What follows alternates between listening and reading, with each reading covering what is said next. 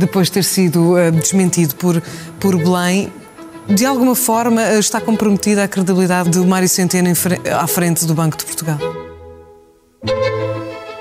Viva! Está com o Expresso da Manhã. Eu sou o Paulo Baldaia.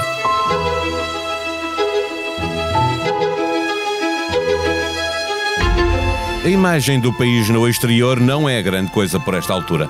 Ter um primeiro-ministro de missionário, mas em pleno exercício de funções, com um ministro que já devia ter saído em maio, que se demitiu em maio, mas que o chefe do governo não aceitou essa demissão, para chegar aos dias de hoje e esse ministro, de seu nome João Galamba, apresentar de novo a demissão na véspera de um encontro que António Costa iria ter em Belém para pedir a exoneração de Galamba ao Presidente da República. Com tudo isto, não aconselha que se dê mais um passo em frente na direção do abismo. A independência de Mário Centeno ou a falta dela no exercício do cargo de governador do Banco de Portugal não é de agora. Foi levantada no momento em que ele foi para lá. A mentira ao Financial Times consegue ser vendida uma vez mais como erro de percepção do próprio e não mútuo e como teria de ser o governo admitir o governador por falta grave, não vale a pena contar que vá acontecer alguma coisa. Conhecidas as medidas de coação aos arguídos do processo influencer, os arguídos que estavam detidos, tendo ficado todos em liberdade, com a demissão de Galamba, mesmo que o Primeiro-Ministro tenha acrescentado mais um secretário de Estado, o país começa a regressar a uma relativa normalidade. Comparado com tudo o resto, a crise com Mário Centeno é coisa de baixo valor que imita outra mais nobre e valiosa, de brilho falso e aparência enganadora. É a definição do primeiro ano para X-Beck sobre o qual conversamos neste episódio com o diretor do Expresso, João Vieira Pereira. O Expresso da Manhã tem o patrocínio do BPI, eleito o melhor banco ESG em Portugal pela Euromoney nos Euromoney Awards for Excellence 2023. Este prémio é da exclusiva responsabilidade da entidade que o atribuiu. Banco BPI SA registado junto do Banco de Portugal sob o número 10. Viva João Vieira Pereira. Há vários partidos de oposição, sobretudo mais à direita, a pedir a demissão do governador do Banco de Portugal. Ao aceitar deixar o lugar que ocupa para liderar um governo, pôs em causa o que se espera de um governador de um Banco Central? Paulo, temos de começar por, por eh, perceber se realmente uh, Mário Centeno aceitou ou não o convite, se o convite foi feito, se foi formal uh, e se ele aceitou ou não esse, esse convite.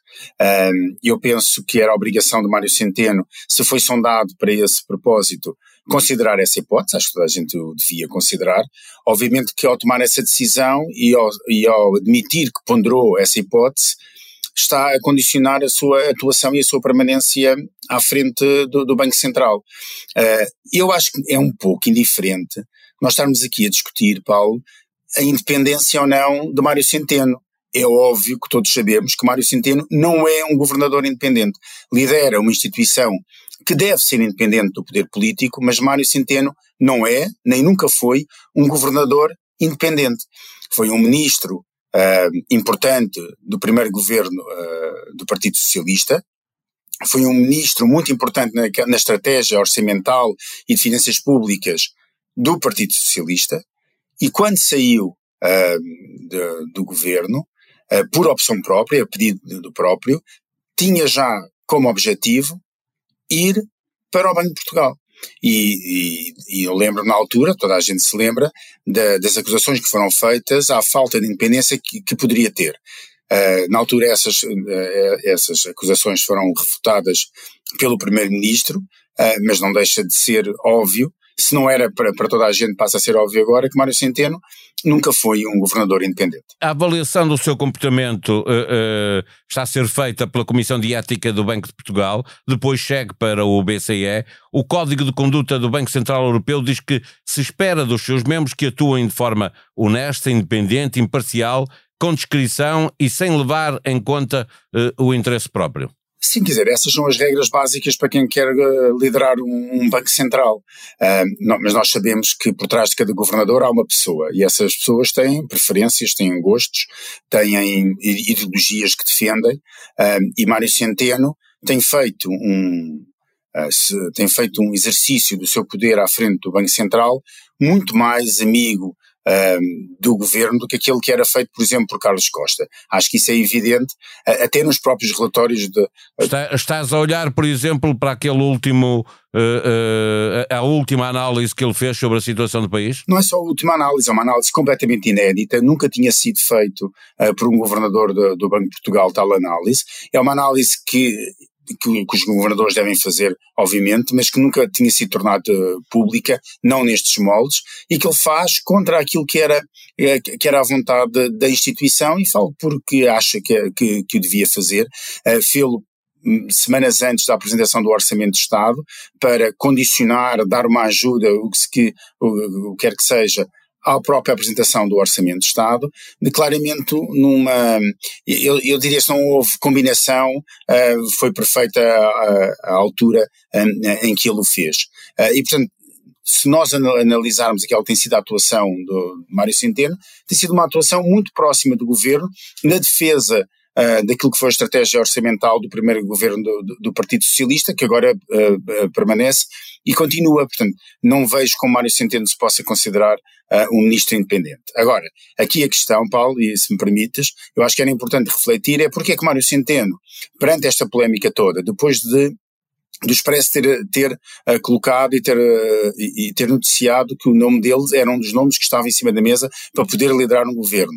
Depois de, do Primeiro-Ministro ter no sábado à noite à porta do, do, do, do Largo do Rato, da sede do Partido Socialista, ter dito explicitamente que esse era o nome que estava em cima da mesa e foi o nome que ele, ele António Costa, propôs ao Presidente da República, que o Presidente da República recusou e mesmo assim convocou eleições porque é que Mário Centeno sentiu a necessidade de fazer declarações ao Financial Times dizendo que esse convite tinha partido do, do Presidente da República e do Primeiro-Ministro.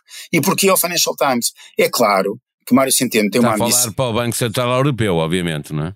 Claro, está a falar para fora, está a falar para a Europa, está a falar para, a sua, para o Banco Central Europeu e está a falar tam, também para as suas emissões pessoais, porque Mário Centeno uh, já terá demonstrado uh, que, não, que não pretende fazer outro mandato à frente do Banco de Portugal, tem outros objetivos para a sua vida, legitimamente, e esses objetivos podem muito bem passar pela Europa e, portanto, estava a esclarecer ao Banco Central Europeu, às instâncias europeias, que uh, ele mantinha a sua independência e que tinha sido era convidado pelo Presidente da República e não pelo Primeiro-Ministro.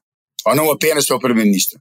No entretanto, ele foi desmentido pelo Presidente da República, assumiu que aquilo que disse não era exatamente verdade.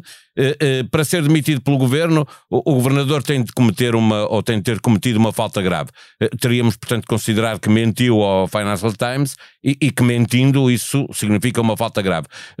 Mas como é o governo que tem de tomar essa decisão, isso não vai acontecer, não te parece? Eu acho difícil acontecer, porque qual é o, qual é o erro de Mário Centeno? Quer dizer, a gente pode discutir se mentiu ou não, ou se é uma questão de semântica, se ele disse que tinha sido sondado e não convidado, etc. Outra vez, não é? Sim. Outra vez uma questão de semântica, já tinha acontecido, acontecido entre ele e o, e o Presidente da República, lá atrás, por causa de, do, do convite ao António Domingos para, para a Caixa Geral do Depósito e as condições em que tudo foi feito. E não só, recomendo um texto publicado, um, publicado na segunda-feira, ensinado pela Liliana Valente no, no, no, Expresso, onde exatamente explica também um outro caso, que foi o caso de, de declarações sobre a recapitalização ou a capitalização do novo banco, em que aconteceu também uma falta de, de, entendimento entre os dois. Mas, mas independentemente disso, o que está verdadeiramente em causa é perceber se Mário Centeno é ou não um governador independente. E a mim, quer dizer, Mário Centeno já não era um governador independente antes disto. Dizer, as condições não se alteraram. Eu não vejo agora que exista uh, algum, algum erro uh, grave suficiente para se pedir uma demissão do, do, do governador. Do, do... É, é, até porque te pergunto, no atual momento político e com a imagem do país abalada no exterior, eh, seria até contraproducente acrescentar mais uma mancha nessa imagem? Bonito não era de certeza. Não passava de certeza uma boa impressão, não sei se passava uma má, mas não passava de certeza uma boa impressão. Uh, Agora, eu acho que é importante é perceber em que moldes é que essa recondução ou essa demissão e depois a eleição do novo, o apontamento de um, de um, e a substituição de, de Mário Centeno se, se, viria a fazer. Não faz, não faz sentido haver uma demissão do governador do Banco de Portugal agora e ir escolher um, um governador no meio de umas eleições legislativas que estão apontadas apenas para março. Por este, pelo mesmo governo que fosse, não é? Independentemente, é não pode ser por este governo, porque já é um governo que está a prazo. Apesar de estar em funções, é um governo que já sabe que está a prazo. Mas também não se pode esperar uh, que, que, que, resulte das próximas eleições uma solução do governo que seja nomeado um governo que vai resolver o problema do Banco de Portugal. Eu acho que se fala, quando acontecem os casos como, como aconteceram na, na, semana passada, no dia 7 de novembro, o dia que mudou uh, de uh, que, que, mudou uh, drasticamente a forma como nós olhamos para Portugal, uh, de, de, de, certa forma. de repente começa os, começam os partidos todos a pedir demissões e parece que é em catadupa e, e, começa o carrossel.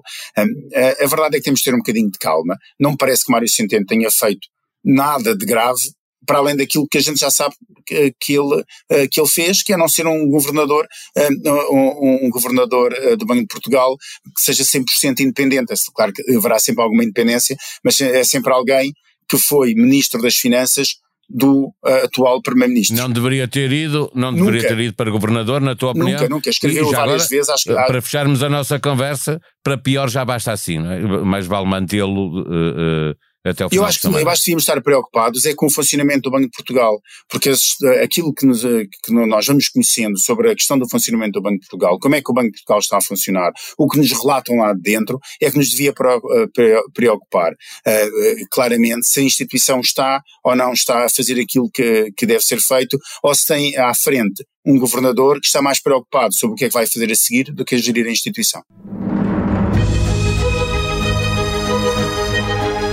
Pedro Nuno Santos apresentou a sua candidatura à liderança do PS. Começou a campanha pela sucessão de António Costa. O regresso à normalidade política possível no país é acompanhado a par e passo em expresso.pt. Nos últimos anos, tem vindo a crescer o número de crianças e jovens que não se reconhecem no sexo com que nasceram. No novo episódio do podcast Que Voz é Esta, falamos sobre as razões deste aumento, dos fatores que contribuem para a formação de identidade de género e de como respeitar o desejo destes menores, que estão muitas vezes em grande sofrimento, garantindo ao mesmo tempo que não há decisões precipitadas.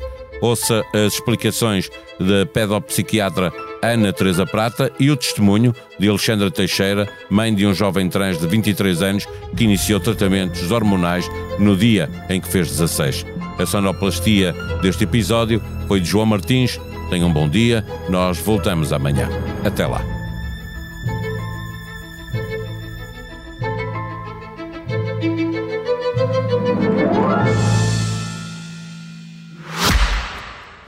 O Expresso da Manhã tem o patrocínio do BPI, eleito o melhor banco ESG em Portugal pela Euromoney nos Euromoney Awards for Excellence 2023. Este prémio é da exclusiva responsabilidade da entidade que o atribuiu.